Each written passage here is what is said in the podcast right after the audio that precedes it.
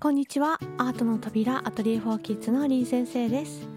この音声メディアではアートを通した教育現場で大切にしていることどんな視点で子どもたちのありのままを承認していくのかその環境をどうやったら守れるのかという視点を通して皆さんと一緒に気づいたことを感じたこと学んだことを共有していく番組です。さて今回も引き続きオンラインアトリエフォーキッズの授業の後に保護者の方からいただく質問や相談にお答えする回です。え、少し長いメールだったので、えー、割愛しながら略しながら、えー、行こうと思います。1年生の男の子のお母様からです。木の枝針金の素材の感触が楽しかったようでずっと触って針金はぐるぐる回したりしていました。針金が簡単に切れるのも面白そうでした。スクリブルの思うがままに線を描く何か決めたものを描く必要がないことも息子には心地よさそうで絵はどんどん描いていました。今日は初めて終了後も残らせていただきました。戸惑った息子もありのままに受け入れてくださった林先生。さすがとほっとしました、えー、みみんなの話も聞けて打席にも立たせていただきいい経験になりました。本日も参加させていただきありがとうございました。アート作品制作に直接関係する質問ではないのですが息子はタブレットでゲームをしている時がいい顔をしているというか明らかに没頭している夢中になっていると感じます。自分はこれが好きだこれがしたいと自分で選んでいるものは今ゲームです。自分が夢中になり好きなものを大事にしてほしいと思いながらもやはりゲームは良くないですよね。刺激の強さ中毒性目を悪くするなどなどゲームは悪なのかなと。今日も午後は危機としてポケモン GO やドラゴンクエストの新キャラを探しにタブレット持参で主人と散歩に行って帰ってきました。主人と楽しんでいるというのも影響しているかもしれません。我が家でゲームをやらないのは私だけです。楽しそうな様子を見ると禁止にはできず今はアートの扉規範の時間が来たらおしまいですを活用させていただき時間制限で少しでもゲームの時間を少なくそれ以外の活動時間を増やすようにしているくらいですゲームとの付き合い方をいつかお聞かせいただける機会がありましたらアドバイスをいただけましたら幸いですというメッセージでした。でこのあと少しお母様の方にですねあの質問をしましたらさらに、えー、深い内容を教えていただきましてちょっと読みますね、えー、ゲームのことで少し補足なのですが DS のようなゲーム機ではなくタブレットで見ているために実際はゲームと YouTube 動画を半々ぐらいで見ている感じです例えばですが YouTube も「花丸やアトリエ4キッズあのねの動画は良くてなぜヒカキンのはダメなの?」と聞かれると私が納得させられる答えを持っておらずゲームも YouTube もひっくるめてタブレットの使用時間をなるべく抑えるべく時間が来たらおしまいですでやっている感じですゲームもいわゆる YouTuber の動画もただなんとなく教育的に良くないものと思っていることは教科書的な固定観念かなと思ってみたり私自身が明確に悪だという答えを持っていないもののなんとなく良くないのではゲームや YouTube ばかりやらしたことを後から後悔するのではと漠然と思っていることがモヤモヤの原因かと思ったりしていました。周りのママたちはゲームは1回やらしたら歯止めが効かないだからやらせない触れさせないと厳しく徹底されている方も多い中自分は甘いなとずっと思っていました。林先生にこうやってカミングアウトさせていただく中でゲームや動画は教育的に良くないと言われているものをやらせてしまっている自分に自信がなく不安なのだと気づいてきました。現実には在宅ワークと両立させる上で息子がタブレットに夢中で静かだと正直ありがたいという完全なる親都合もあります。林先生のラジオでのアドバイスを拝聴し自分の判断軸をもっとしっかり持ちたいと考えています、えー、サマースクールは本当に貴重なリアル体験で釜を使って草を刈って秘密基地や落とし穴を作るなどサマースクールに行かなかったらできないことばかりでした。えー、例えば折り紙や制作的なものはやってみようよとこちらが働きかければという感じでそれでもゲームをやめるのを名残惜しそうにしながら点点点でした、えー、自由研究はオリンピックとパラリンピックの、えー、開会開会時の飛行を見てハマったブルーインパルスを紙粘土で作りその時の空の模様に似ていたデカルコマニーを台紙にさせていただきました。えー、五輪のスモークは林先生から頂いた土佐和紙を絵の具で染めて作りました。日曜日の木の枝といい小石のような自然のものから素敵な素材をいつもえりすぐってお送りくださりありがとうございます。開封の儀は何中から何が出てくるのか私も楽しみで覗いてしまいます。というこれあの半分ぐらいしか読んでないんですが長いメッセージをいただきました。すごい多分おしゃべり好きなお母さんなのかな。すごいねたくさん情報を教えてくださってすごくあのやり取りが楽しいんですけれども、えー、まとめるとですね息子がとてもハマっているゲームというものに対してあのお母さん自身がモヤモヤしている。これでいいのだろうか？ということだと思うんですね。であのまあ答えと言いますかいつもこういうゲームについての相談とかにあの大体お答えしていることって決まっているんですがもうこの時代であのゲームとか動画とかスマホとかタブレットとかそういうものにあの触れられない触らせないというようなことは難しい時代なんですよね。あの大人ですら電車に乗るとほとんどの人がスマホを開いてますしあの家で多分どの親御さんもスマホを使ったりする時間ってあると思うんですよね。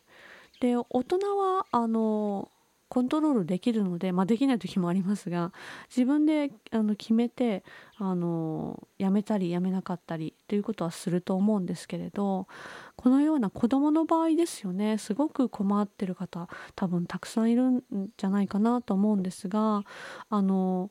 家の基準っていうことをただ決めて終わりなんですね。あのしつけ他のしつけもそうとも言えるんですけれどもあのこういう時代の中そのそればっかりゲームばっかりとかあのやっぱり中毒性はあるものですので特にゲームとかは。でそれが楽しいっていうのは分かるんですけれどもずっとやりっぱなしそれしかしないっていうのは心配ですけれどもあの基本的にはデジタルデトックスをする時間というのがあの生活の中にちゃんとあるそれの時間が決まっているその時は家族みんなでそうするっていうようなあの明確に基準を決めてやるのがいいと思うんですね。でこのお母様もあのアートの扉規範の時間が来たらおしまいですを使ってあのや伝えていますっていうふうにおっしゃっていたと思うんですがあの時間が来たらおしまいですっていうのはこれ実は深くお話をすると自分で自分の時間を決めていくんだ自分の人生も決めていくんだ時間はデザインできるものなのだっていうことを実は子どもたちに伝えているものであの人から言われてもう時間が来たからおしまいだから片付けなさいって言われたら嫌な気持ちになるでしょうっていう話をするんですけれどそうじゃなくて自分であの時間になったらおしまいなんだって心で決めてからそれまでにベストを尽くして何事もやろう時間が来たら心と頭を切り替えようって最初に思ってから何事もスタートすればいいんだよっていう話をしてるんですね。あのですから時間が来たらおしまいですでしょ？って言って使うのだとあの時間が来たから片付けなさいって言ってるのと一緒になっちゃうのであのもしその言葉をそのセリフをその規範を使うのであれば時間っていうのは有限だからこの1時間だけ例えば30分だけとかに決めたよね。そしたら今からこのストップウォッチを用意どんであの自分で押してなったら自分で片付けるっていう風にしようかみたいな感じであの自分で決めるということを納得して今からスタートだっていうことをあの子ども本人がスタートしたという気持ちを持てるようにそれはもう本当に伝え方だけだと思うんですが本人が納得した本人がそのルールとか約束とか決まり事に参加しているという気持ちを持った上であの時間が来たらおしまいですをできるんであればその方がいいかなっていうふうに思いました。よくねこの言葉だけを使ってますっていうふうにあの言われる方多いんですけれどもその内容の中い中の深い部分を子供もも一緒に自分で決めたという納得感がすごく大事なのでそこを持てるようにしてあげるといいかなと思います。でゲームに関してですけれどもあの触らせない触れないっていうのはもうありえない時代になっているのでやったとしていてもあのそのやる時間が決まっていてあのそれ以外の時間もうアトリエ・フォー・キッズとかサマースクールとか本当に子ども同士とか人間同士とかのあの生身の触れ合いがあったり手を動かして、えー、本当に物そのものを使って遊ぶような時間があったりそういうもの何て言うんだろうアナログになるような時間がとか心の交流みたいなものがちゃんと生活の中に存在しているのであればあの問題はないと思うんですよね。ただそのやめられないみたいなことだけがやっぱりしんどいかなとは思うのでだからさせないっていうのも手だと思いますしさせるんであればあのちゃんと夫婦とか家族みんなで決めて大人もちゃんと巻き込んでみんなでデジタルデトックスの時間を作るっていうようなルールをして大人もちゃんと守るっていうふうにしたらいいんじゃないかなというふうに思っています。なんかねあの結構立て続けにゲームの相談とかあったりしたのでもしかしたらあの前の相談者さんもそうだと思うんですがあの夫婦でそういうルール我が家のルールみたいなものをあの決めて決める決め事というかにしていない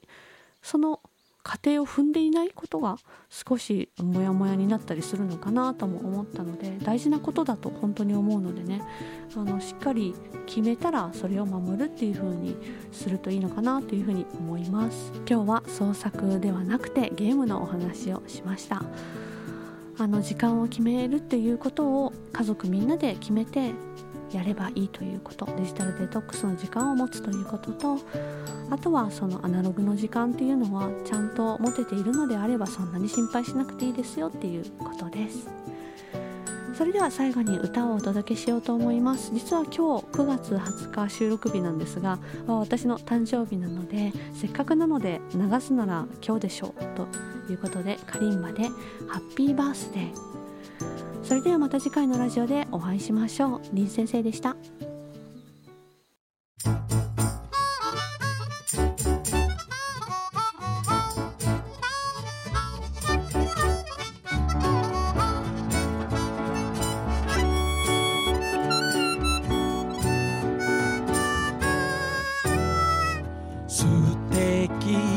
日はたった伝えたい嫌いな日も乗り越えたら one two three で弾けよう。明日も会えるかな。悲しみ忘れて会うたびだって好き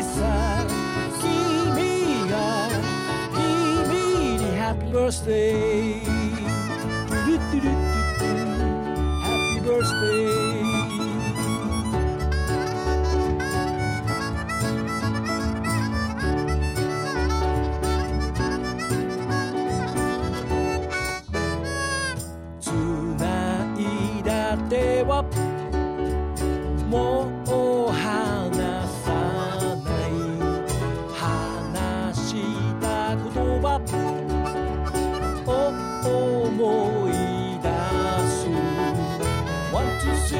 走り出そう。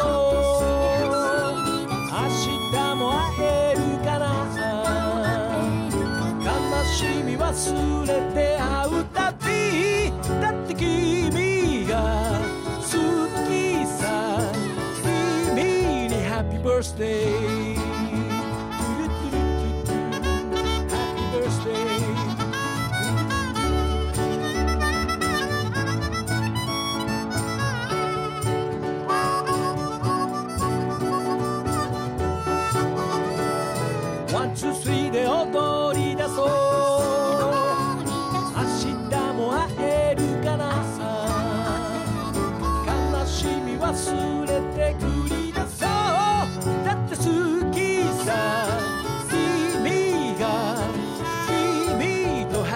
ハッピーバースデー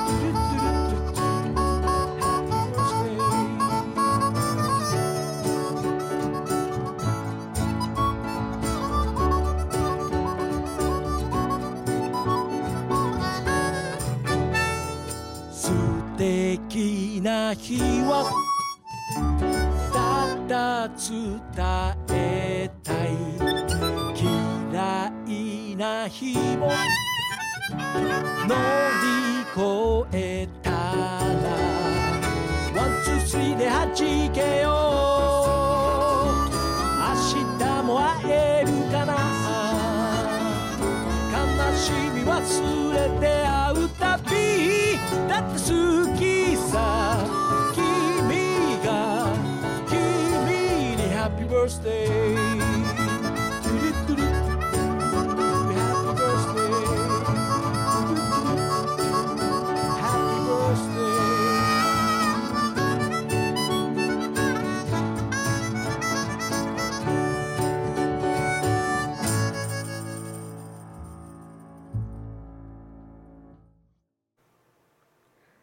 創作をする子どもたちをどうやって見守っていけばいいのか。詳しくはアートに関する子育て本「心と頭を同時に育てる AI 時代の子育て」という本の第2章でもお読みいただけます。お手に取っていただけたら嬉しいです。概要欄からリンクを貼っておきますね。